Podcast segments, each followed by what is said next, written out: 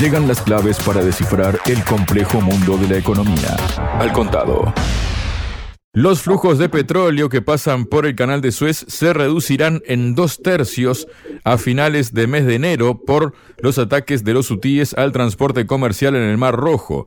Así lo revelan las previsiones del último análisis del mercado del crudo de la Agencia Internacional de Energía, AIE, publicado días pasados. Para hablar sobre este tema y cuestiones vinculadas, estoy junto al doctor Miguel Jaimes, director del Diplomado de Geopolítica del Petróleo. Miguel, bienvenido a Radio Sputnik. ¿Cómo estás? Saludos amigos de Radio Sputnik, un abrazo para ustedes. Muchísimas gracias, Miguel. Bueno, en 2023 aproximadamente el 10% del comercio mundial de petróleo por vía marítima, unos 7,2 millones de barriles de crudo por día y el 8% del comercio mundial de GNL pasaron por esta importante ruta comercial.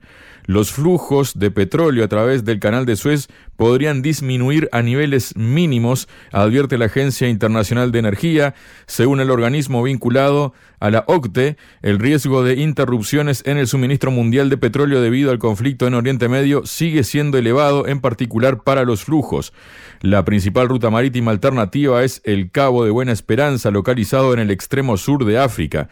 Este itinerario prolonga los viajes hasta dos semanas, lo que añade presión a las cadenas de suministro mundiales y dispara los costes de flete y seguros. Algunos gigantes del sector petrolero como Shell, BP, Equinor o Qatar Energy y el transporte marítimo como Maersk, MSC, Hapag-Lloyd o Evergreen ya han suspendido de forma temporal el paso de sus embarcaciones a través del Mar Rojo. ¿Qué significa todo esto, Miguel? Y además esa afirmación ¿no? de la Agencia Internacional de Energía acerca de que el comercio del petróleo en el canal de Suez se podría reducir en dos tercios por toda esta situación. Todos los estrechos atlánticos y no atlánticos, como el de Bósforo, el canal de Panamá, el Balmajá, el paso de las lágrimas, todo lo que transita hacia la vía de las 17 mil islas que rodean a Indonesia, el cuerno de África, el Mar Rojo, el Mediterráneo y el canal de Suez, siempre han estado y han sido objetivo de crisis de conflicto. Y esto, esto es un modelo y tiene que ver de lo que los estados nación han hecho con estas áreas que siempre la han inmiscuido en conflicto. Todas en particular, todas tienen un altísimo poder, como bien lo señalas, de tránsito, de comercio, de cubrir rutas, y todas están en conflicto, todas están en problemas. Todas las proyecciones de aquí al 2030 y más allá, y las que han acontecido en las últimas décadas, han involucrado el paso de estos canales. En el paralelo 2040, esto se intensifica aún más. Estamos hablando del Golfo Pérsico, del el Magreb, del Mediterráneo, donde está rodeado de mm, África, más de 1.400 millones de habitantes, los países árabes, 550 millones de habitantes en, en, 22 naciones, las 47 naciones de Asia que recoge y reúne a no menos de 4.200 millones de habitantes. Y también allí cercano los suministros y las materias primas que van hacia Europa, 50 países 750 millones de habitantes, 10 millones de kilómetros cuadrados. Ahí está el mundo concentrado, el planeta. La otra área es Canadá, Estados Unidos, América Latina y el Caribe que en conjunto suman 40 países, unos mil millones de habitantes. Estamos hablando que en la concentración del norte-sur desde Europa hasta el sur de África y extendiéndose hacia el Asia, más allá de los límites de Japón, hay la concentración de más de 7 mil millones de habitantes. Y son las áreas también, aparte de los crudos WTI, de los marcadores, también son de los del BREM del Mar del Norte. Allí se proyecta, bueno, ¿quiénes están allí? Los 31 países de la OTAN. ¿Quiénes están allí? El grupo de los siete, el grupo de los 77. ¿Cuáles proyectos están allí en esa zona? La Organización para la Cooperación de Shanghái, los proyectos de crecimiento gasíferos de la Federación Rusa. ¿Cuáles antecedentes tienen hacia el área de Irán, de Turquía, que es un país euroasiático, del Magreb? Vienen de ser el imperio otomano hace no menos de un siglo y tanto que lo definió la Primera Guerra Mundial.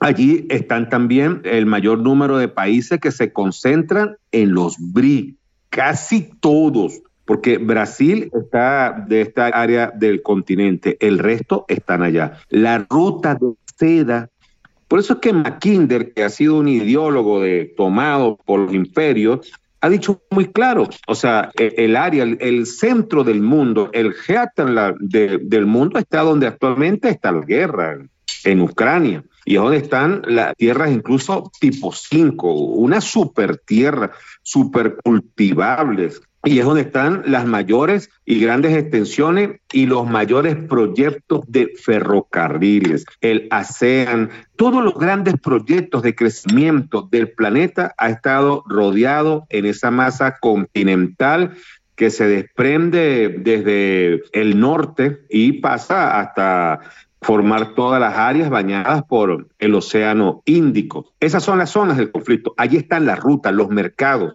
Veamos algo. En América Latina y el Caribe están los pasajes de la Mona, Yucatán y las islas de Barlovento. Esos comunican las confluencias del canal de Panamá entre los océanos Atlántico y Pacífico.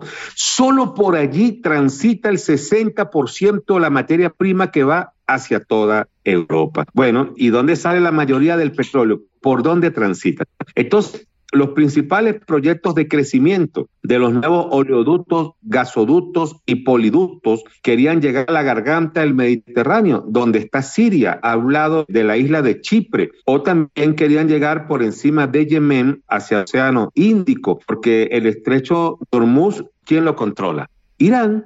La parte donde no encallarían los, grandes tanqueros tienen que arrimarse a las costas iraníes. Y bueno, entonces allí hay grandes competidores. China, sabemos lo portentoso que es China. Bueno, el 56% de su superficie está cultivada. Tiene 9 millones 600 mil kilómetros cuadrados. Eso significa que unos 5 millones de su superficie está cultivada. La India, 1.400 millones de habitantes más mercado, ciencia, tecnología. ¿Cuántos premios Nobel en tecnología no lleva India anualmente? Hay grandes competidores, hay grandes ventajas, oportunidades, y por eso es el área de las amenazas, y por eso la terrible situación en medio de todo eso del canal de Suez. En este contexto, Miguel, se ha informado que Rusia se convirtió en el principal proveedor de petróleo a China el pasado año luego de superar a Arabia Saudí en las exportaciones de este hidrocarburo al país asiático. De acuerdo con el documento, el volumen de crudo ruso enviado a territorio chino aumentó un 24% en 2023 hasta los 107 0,02 millones de toneladas métricas en comparación con 2022. Esta cifra es el equivalente al, a 2,14 millones de barriles por día. ¿Qué representa esto teniendo en cuenta las sanciones que hay contra Rusia, Miguel? Bueno, esto significa, y es por parte de China, porque lo primero que hay que decir que de las 10 grandes empresas petroleras del mundo, las primeras cuatro pertenecen a China, mercado China tiene negociaciones, empresas y dinero a invertir. Y bueno, y es su crecimiento y es la incomodidad de, Washington y es el avance de su tecnología. Eso pues indudablemente que está llevando a China a un nuevo mercado, a una nueva vida. O sea, China se prepara para un lanzamiento para las próximas décadas de un enorme crecimiento en lo económico, en lo político, en lo militar, en lo estratégico, en sus mercados, suministro, materia prima, manufactura. Esa ha sido la magia de la economía china, la transformación, el mercado, la ruta, la colocación, los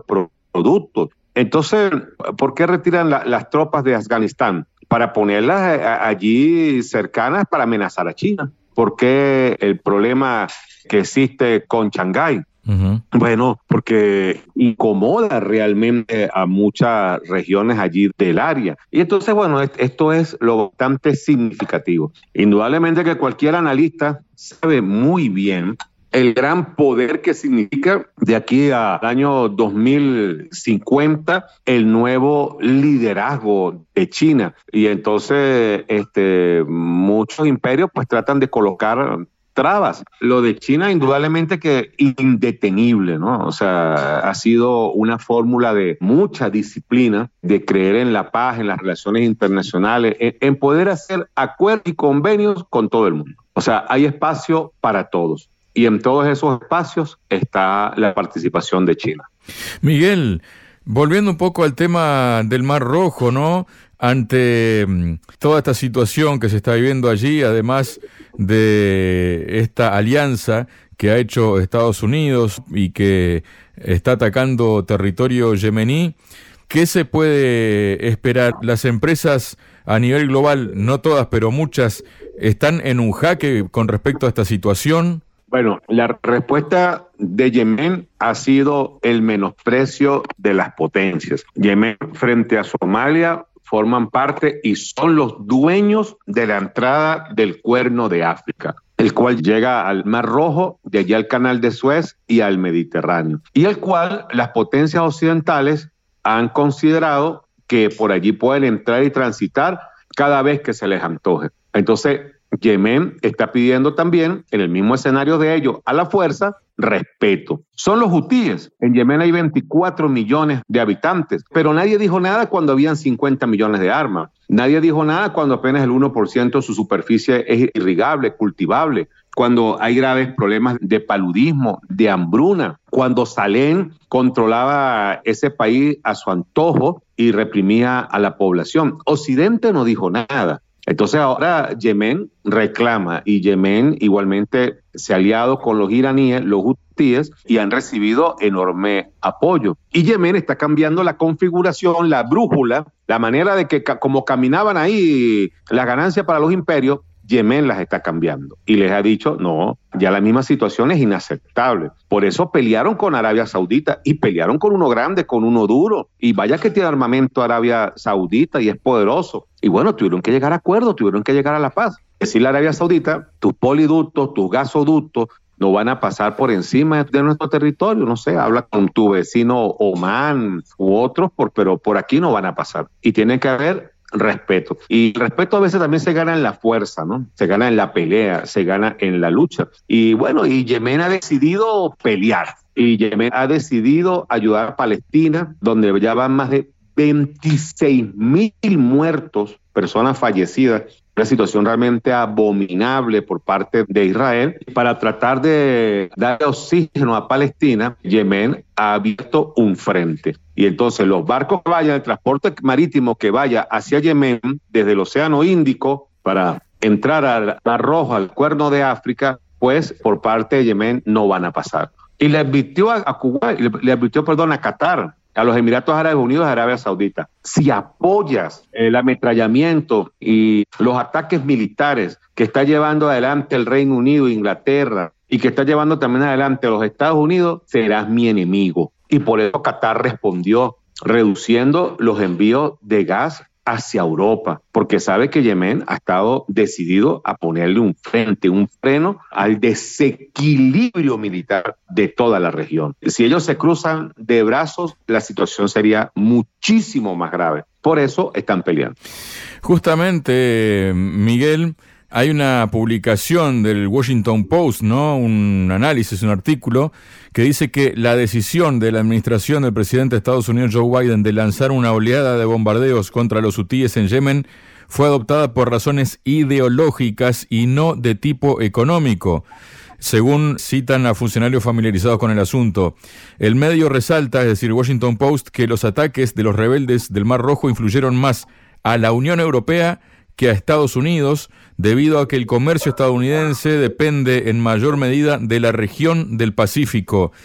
¿Está claro aquí que Estados Unidos está apuntando nuevamente contra Europa como lo está haciendo en Ucrania? Estados Unidos busca la forma de defenderse y esto lo sabe muy bien Yemen, quien también ha hecho un frente. Y Estados Unidos busca la forma, agazapada, oculta, de dominando el desarrollo económico y su presencia en Europa. Y lo hace a través de la OTAN, de sus 31 países y de los que creen que esa es la salida. Ahora, toda Europa e incluso algunos mandatarios no están a favor de lo que está haciendo John Biden, pero otros mayoritarios como Reino Unido, Francia, Italia, sobre todo España, se ha arrodillado y ha a, a, medidas a favor de los Estados Unidos. Si Europa se pusiera a resumir las facilidades que le ha dado España a los Estados Unidos, pues bueno, estaría viendo que España, que es una dictadura bien planificada y bien dirigida y bien de las modernas del planeta, como España ha comprometido la presencia norteamericana en un enorme compromiso con los Estados Unidos. Muchas gracias, Miguel. Siempre un placer conversar con ustedes, amigos de Radio Sputnik. BRICS, G7, OPE, FMI, Banco Mundial, Nuevo Banco de Desarrollo, Banco Central Europeo, tasas de interés, finanzas, sanciones, deuda, desdolarización, al contado.